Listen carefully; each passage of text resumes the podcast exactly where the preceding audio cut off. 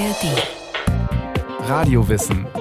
Die ganze Welt des Wissens. Ein Podcast von Bayern 2 in der ARD Audiothek. Napoleon III. war der letzte Monarch in Frankreich. An die Macht gekommen ist er durch einen Staatsstreich. Seine Mission? Frankreich wieder zu einer europäischen Großmacht machen. Das hat er auch demonstriert durch einen ehrgeizigen Umbau der Stadt Paris.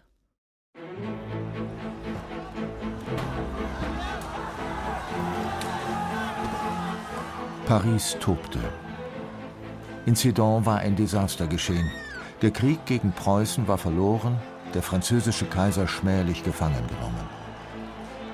Als die Nachricht davon am 3. September 1870 die Hauptstadt erreichte, revoltierten die Menschen. Kaiser Napoleon III. wurde abgesetzt und am 4. September 1870 wurde die Republik ausgerufen, die Dritte Republik. Wütende Menschen belagerten die Tuilerien, die kaiserliche Residenz, schrien Nieder mit dem Kaiserreich, Vive la République! Das Personal floh verängstigt. Zurück im Palast blieb nur die Kaiserin Eugenie mit einer Hofdame. Sie beobachteten hinter zugezogenen Vorhängen die bedrohliche Situation. Über einen Seitenflügel des Louvre entkamen sie unerkannt. Doch es gab nicht mehr viele Menschen, bei denen Eugenie Schutz suchen konnte. Zu gefährlich war es jetzt noch, mit dem Kaiserhaus verbunden zu sein. In ihrer Not wandte sich die Kaiserin an ihren Zahnarzt. Dr. Thomas Evans war ein Amerikaner, der mit neuartigen, schmerzarmen Methoden die Zähne des europäischen Hochadels behandelte. Ein geselliger Starzahnarzt, der in illustren Kreisen verkehrte und auch mit Kaiser und Kaiserin freundschaftlichen Umgang pflegte. Dr. Evans brachte Eugenie in seiner Kutsche nach Deauville an die Kanalküste – ein englischer Adliger, der zufällig mit seiner Segelyacht vor Anker lag, wurde überredet, die Kaiserin mit nach England zu nehmen. Und so segelte Eugenie in einer stürmischen Nacht über den Ärmelkanal und landete inkognito, seekrank und in denselben Kleidern, in denen sie aus dem Tuilerienpalast geflohen war, auf der Isle of Wight. Einige Tage später traf ihr 14-jähriger Sohn in England ein. Und ein halbes Jahr darauf der aus Kriegsgefangenschaft entlassene Ex-Kaiser. Flucht und Exil. Für Napoleon III. war das nichts Neues. Zwar war er, der 1808 als Neffe von Kaiser Napoleon Bonaparte in Paris geboren wurde, als potenzieller Thronfolger ausersehen. Doch als sein Onkel 1815 gestürzt wurde, musste die ganze Familie Bonaparte ins Exil gehen. Seine Mutter Hortense floh mit ihm ins Ausland und erhielt endlich in Bayern Asyl. Mehrere Jahre verbrachten Hortense und ihr Sohn, genannt Louis Napoleon, in Augsburg. Es war eine Zeit des Aufatmens nach mehreren Monaten der Flucht. Der Prinz besuchte eine öffentliche Schule, das Gymnasium bei St. Anna, und beherrschte bald die deutsche Sprache perfekt. Gern erinnerte sich Louis Napoleon an Augsburg zurück. So antwortete er, mittlerweile Kaiser, auf eine Einladung zum Klassentreffen. Ich habe nie die Zeit vergessen, die ich in Deutschland zugebracht habe, wo meine Mutter eine edle Gastfreundschaft fand und ich die ersten Wohltaten eines Unterrichts genoss. Die Verbannung bietet traurige, aber doch nützliche Erfahrungen. Sie lehrt fremde Völker besser kennen, ohne Vorurteil ihre guten Eigenschaften und ihren Wert schätzen. Und ist man später so glücklich, den Boden des Vaterlandes wieder zu betreten, so behält man doch für die Gegenden, in welchen man die Jugendjahre verlebte, die freundlichsten Erinnerungen, welche trotz Zeit und Politik sich lebendig erhalten. Hortense sah in ihrem Sohn den rechtmäßigen Thronfolger und erzog ihn in einer großen Verehrung für seinen Onkel Napoleon Bonaparte. Aber zunächst war er ein Prinz in der Verbannung. So nahm er die Schweizer Staatsbürgerschaft an und machte Karriere in der eidgenössischen Armee. Zweimal versuchte Louis Napoleon in chaotischen und dilettantischen Putschversuchen die Macht in Frankreich zu übernehmen. Dort regierte inzwischen der Bürgerkönig Louis Philippe. eine Art Fortsetzung der alten französischen Königslinie, die durch die Revolution abgesetzt worden war. Doch die Putschversuche endeten in Gefängnisaufenthalten, in Flucht und Exil, das er mit den entsprechenden Finanzen ausgestattet in angenehmer Gesellschaft in New York und London verbrachte. Dann spielte ihm die Februarrevolution 1848 in die Karten. Der französische König wurde abgesetzt, Frankreich zur Republik erklärt, die Zweite Republik. Nun konnte der ambitionierte Bonaparte Spross zurückkehren. Er witterte seine Chance, über den Weg der Demokratie zur Macht zu kommen, ließ sich zum Abgeordneten, dann zum Präsidenten der Zweiten Französischen Republik wählen. Als Präsident räumte er sich über Gesetzesänderungen immer mehr Macht ein. Die Republik verkam zu einer autoritären Scheindemokratie. Doch damit gab er sich nicht zufrieden. Er wollte Kaiser werden. Mit ihm sollte eine neue Zeit anbrechen, eine große, heroische, moderne Zeit wie einst unter seinem Onkel Napoleon Bonaparte. Und so führte er kurz vor Ablauf seiner Amtszeit am 2. Dezember 1851 einen Staatsstreich durch.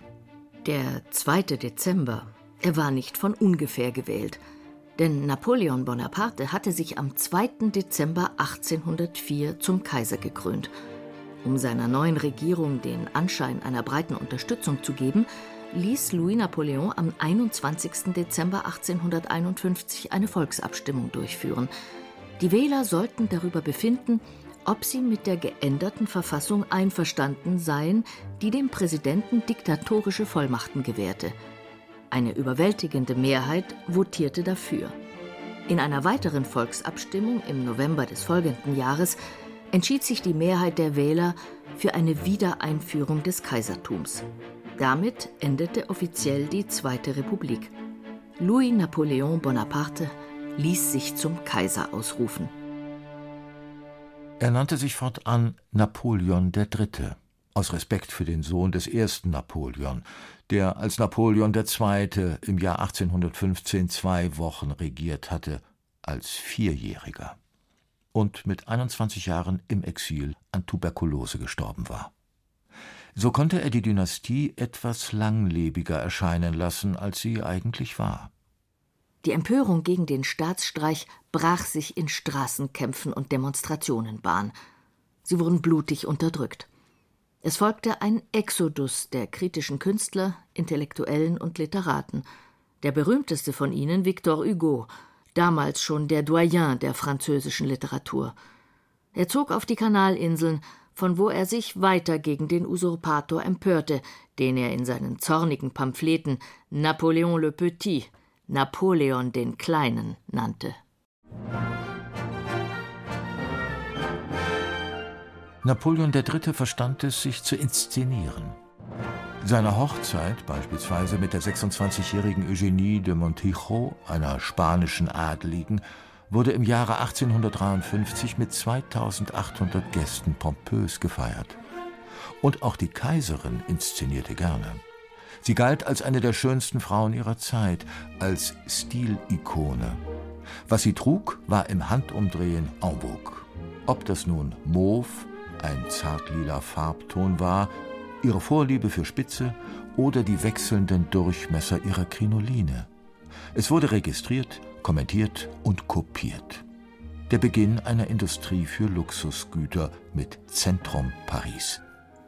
Kaiser und Kaiserin bedienten sich gern einer nostalgischen Formensprache.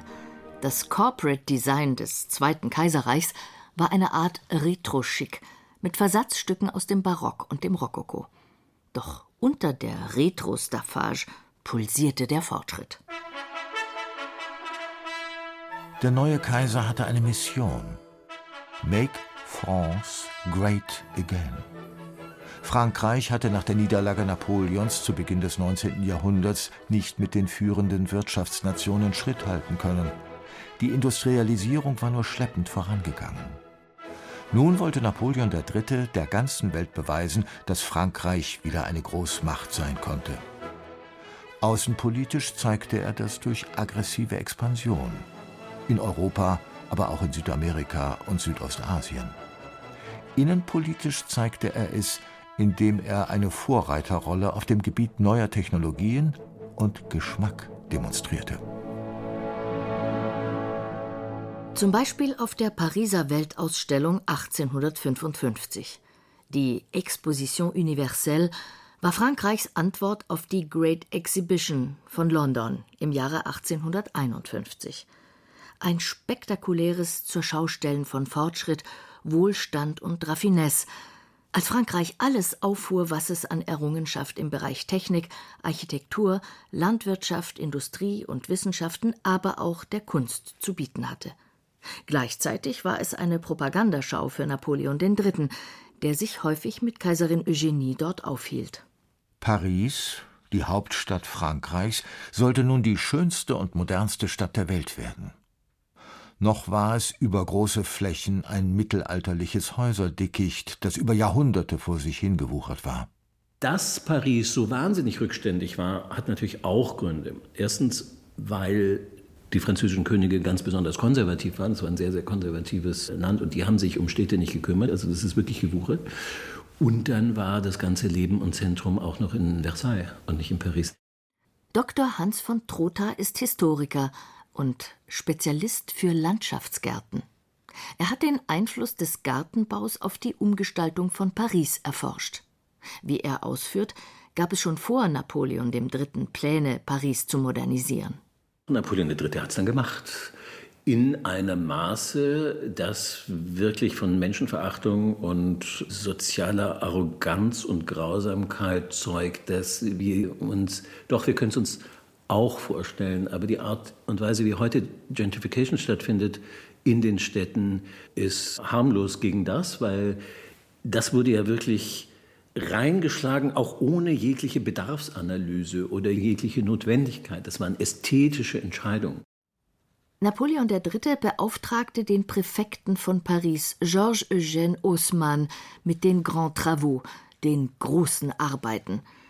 Die Umgestaltung folgte den ästhetischen Prinzipien der Parkgestaltung. Dies erklärt die gerade gezogenen Straßen in Paris, die wie Schneisen durch die alte Stadt geschlagen wurden. Die Konzentration auf diese langgezogenen, geraden Straßen, die ja immer definiert sind als Sichtachsen. Die fangen irgendwo an und gehen irgendwie hin. Und das ist schlichtweg ein Prinzip aus der Gartenkunst. Und die symmetrische Gartenkunst hat auch immer das Prinzip, dass man den Weg entlang geht, den man auch guckt. Also die Sichtachse und der Weg sind dasselbe. Aber Paris ist ja ganz klar so, diese Achsen, die entlang zu laufen, ist ja sturzlangweilig, weil man einfach ewig lang gerade geht und dann genau da ankommt, wo man erwartet hat anzukommen. Das ist früh schon kritisiert worden. Doch das kümmerte weder Präfekt noch Kaiser. Sie trieben ihr Projekt voran. Was ich ein erstaunliches, aber einleuchtendes und einiges erklärendes Detail finde, ist, dass weder Osman noch Napoleon III. mochten es in der Stadt spazieren zu gehen. Die gingen da nicht hin. Die haben das alles an der Karte gemacht, am Plan die haben das alles theoretisch gemacht und sind dann zur Einweihung gegangen. Aber was sie da alles zerstört haben und wen sie da alles entwurzelt haben, das haben die sich nicht mehr angeschaut. Denn der Umbau zog den Bewohnern im wahrsten Sinne des Wortes den Boden unter den Füßen weg. Die wurden schlicht und einfach vertrieben und sind dann halt immer weiter an den Rand. Und es entstanden dann ganz grauenvolle Prekariatsstädte am Stadtrand. Und die Leute wurden dann zum Arbeiten wieder an ihre alten Heimatorte gekarrt, weil sie da ja diese Luxuswohnung bauen mussten, aber zum Schlafen wieder rausgekarrt. Die neuen Wohnungen waren für sie unerschwinglich. Es war ja so, dass ausschließlich Bodenspekulation und Bauspekulation betrieben wurde. Also diese ganzen Bauten, die in der Pariser Innenstadt entstanden, sind ja für den teuersten und gehobensten Markt. Das hat auch was mit der Finanzierung zu tun. Osman hat diese Grundstücke gekauft und erschließen lassen, wie heute, wie heute Immobilienhaie die Städte mit ihren Luxusbauten zerstören, sozial zerstören. So war das damals schon. Das ist genau dieses Modell. Er war nur interessiert an möglichst großen, möglichst luxuriösen Wohnungen, die man dann sehr teuer verkaufen konnte. Und damit konnte er dann die nächste Avenue finanzieren. Der Gestaltungswille drang bis in kleinste Details. Das betraf nicht nur die gleichförmigen Straßen. Es gab auch klare Vorgaben, wie die Bäume zu pflanzen waren und auf welcher Etage die Balkone sein sollten. Es gab standardisierte Bänke, Brunnen, Gullis. Es war ein ästhetisches Projekt und es war ein ideologisches Projekt. Sauberkeit, Sicherheit, Gleichförmigkeit, ein Bürgertum, das quasi gleichgeschaltet ist in einer bestimmten bürgerlichen Ideologie. Und es war ein Sicherheitskonzept. Es gab halt eine ganze Serie von Revolutionen und die haben immer an den Barrikaden in diesen wirren, dunklen Städten angefangen. Ein solch monumentales Projekt konnte nur in einem autoritären Staat umgesetzt werden. Diese zentralistische Umgestaltung von Paris war tatsächlich erst möglich, nachdem ein autoritäres Kaiserreich etabliert worden ist. Auch die Stelle von Haussmann, der war ja sowas wie der Gouverneur der Stadt Paris, diese Funktion, er war nicht der Bürgermeister, aber mächtiger als der Bürgermeister, weil er diese ganzen Verwaltungsentscheidungen treffen konnte. Und das wäre später so gar nicht mehr möglich gewesen und vorher, wie gesagt, auch nicht. Die Kontinuität, die für solche Unternehmungen nötig ist, war nicht gegeben. Dr. Hans von Trotta? Frankreich hat ja eine große Gabe darin, große Geschichten groß zu erzählen. Und dazu gehört auch eine einheitliche Geschichte eines Einheitsstaats Frankreich. Und das ist ja eine Fiktion. Und an dieser Fiktion hat Napoleon III. stark mitgestrickt. Und in dieser Fiktion wird auch leicht mal unterschlagen, wie viele Regierungswechsel es in Frankreich einfach zwischen 1789 und 1871 gegeben hat. Da war ja ständig jemand anders. Napoleon III. hielt sich aber. Wie viele Autoritäre war er sehr geschickt. Er hat Klientelpolitik betrieben. Er hat halt seine Leute, die ihm das finanziert haben und die sich da ihre Häuser gebaut haben. Für die war das eine paradiesische Zeit. Das heißt, für den Aufschwung eines gewissen merkantilen Wohlstands, auch einer privat finanzierten Wissenschaft, zum Teil des Versicherungswesens, des Bankenwesens, des Immobilienwesens, all diese Sachen, und dann geht es diesen Leuten gut. Und das hat er in einer Radikalität gemacht, die natürlich alle anderen wahnsinnig gegen ihn aufgebracht hat. Die Erinnerung daran trägt sich in Frankreich weiter, wie Dr. von Trotha erklärt. Das ist, glaube ich, auch ein Grund, warum in Frankreich heute auch noch diese Streiks und diese Großdemonstrationen, die haben das alles mal ertragen und die wollen nicht nochmal dahin zurück. Also die sind da sehr sensibel und man kann das ein bisschen verstehen, weil diesen herrisch-autoritären Gestus, der ist ja auch französischen Regierungschefs heute nicht immer völlig fremd. Also da, da gibt es eine Tradition, die sich auch in die Demokratie fortgesetzt hat. Zum Beispiel gehen ja auch alle Präsidenten, Macron eingeschlossen, für wichtige Reden nach Versailles. Das heißt, die wollen da diesen Glanz von Ludwig XIV. auf die Bedeutsamkeit ihrer Rede und ihrer Entscheidungen übertragen. Und das kommt bei den Leuten auch an.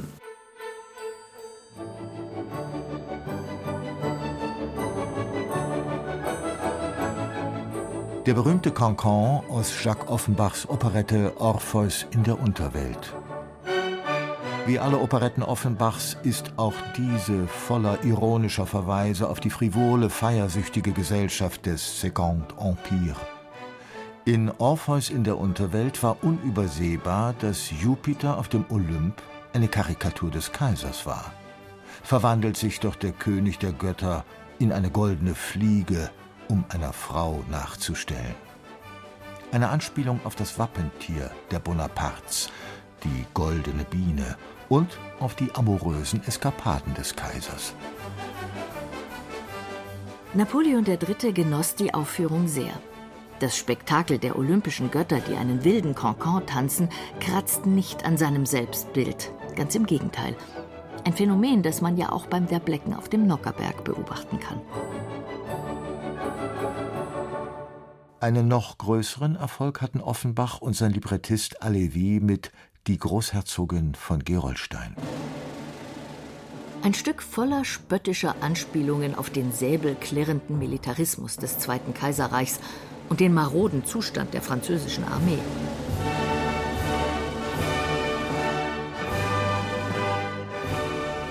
Die Premiere fand 1867 kurz nach der Eröffnung der zweiten Pariser Weltausstellung statt was der Operette ein hochrangiges internationales Publikum bescherte. Darunter waren der preußische König Wilhelm und sein Ministerpräsident Otto von Bismarck. Drei Jahre später sah man sich auf dem Schlachtfeld wieder. Manchmal holt die Wirklichkeit die Operette ein. Denn der militärische Ehrgeiz des Kaisers und der marode Zustand der Armee brachten das Zweite Kaiserreich schließlich zu Fall. Napoleon III. reagierte 1870 auf eine gezielte Provokation Bismarcks, die Emser Depesche, und erklärte Preußen den Krieg. Er hatte keine Chance. Preußens Armee war größer und besser ausgerüstet. Die Schlacht bei Sedan endete in einem Desaster. Am 2. September 1870 kapitulierte die französische Armee. Über 100.000 Soldaten gingen in Kriegsgefangenschaft. Auch Napoleon III. wurde gefangen genommen. Er verbrachte ein halbes Jahr im Arrest auf Schloss Wilhelmshöhe in Kassel. Im März 1871 durfte er nach England ausreisen, wo er seine letzten Lebensmonate mit Eugenie und seinem Sohn in Chislehurst in der Nähe von London verbrachte. Dort starb er nach einer missglückten Operation im Januar 1873. Was bleibt von Napoleon III. und seinem Kaiserreich? Er wurde für die Niederlage in Sedan verantwortlich gemacht und das beeinflusste sein Bild in der Geschichtsschreibung. Auch weil die nachfolgende Regierung, die Dritte Republik, sich deutlich von ihm absetzen wollte. Doch er war mehr als ein eitler Alleinherrscher und politischer Hasardeur. Er führte Frankreich in die Moderne und die Ausstrahlung seiner liberalen Kulturpolitik hält bis heute an. Vieles, wofür Frankreich bewundert wird, hat seine Ursprünge im Zweiten Kaiserreich. Gescheitert ist der Kaiser vor allem in seiner Außenpolitik, denn in seiner Mission Make France Great Again überschätzte er Frankreichs Kräfte. Wo immer er militärisch eingriff, gingen seine Unternehmungen schief. Sei es in Italien, wo er den Papst unterstützen wollte, in Mexiko, wo er den Habsburger Prinzen Maximilian als Kaiser installierte, der dann von mexikanischen Revolutionären exekutiert wurde, oder eben in Sedan. Die Mittel, die in die misslungenen kriegerischen Unternehmungen flossen, fehlten für die durchaus progressiven sozialen Vorhaben des Kaisers. Vor allem bleibt eine Warnung an demokratische Gemeinwesen. Napoleon III. ist ein Beispiel dafür, dass demokratisch gewählte Volksvertreter die Demokratie unterhöhlen können.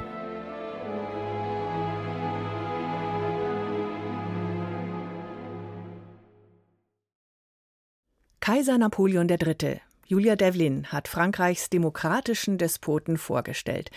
Nach der Niederlage von Sedan und der Gefangennahme von Napoleon III. ist in Paris ein Aufstand ausgebrochen. Wenn Sie mehr über diesen Aufstand hören wollen, hätten wir die Folge Die Pariser Kommune 72 Tage Revolution zu finden in der ARD Audiothek und überall, wo es Podcasts gibt. Den Link haben wir auch in die Shownotes gesetzt. ARD Hallo, ich bin Bettina Förk und ich präsentiere Ihnen das sensationelle Leben von Dickie Dick Dickens. Dickie Dick Dickens. Hören Sie die ganze zweite Staffel jetzt exklusiv in der ARD Audiothek. Und ich erzähle Ihnen dazu ein paar unglaubliche Geschichten.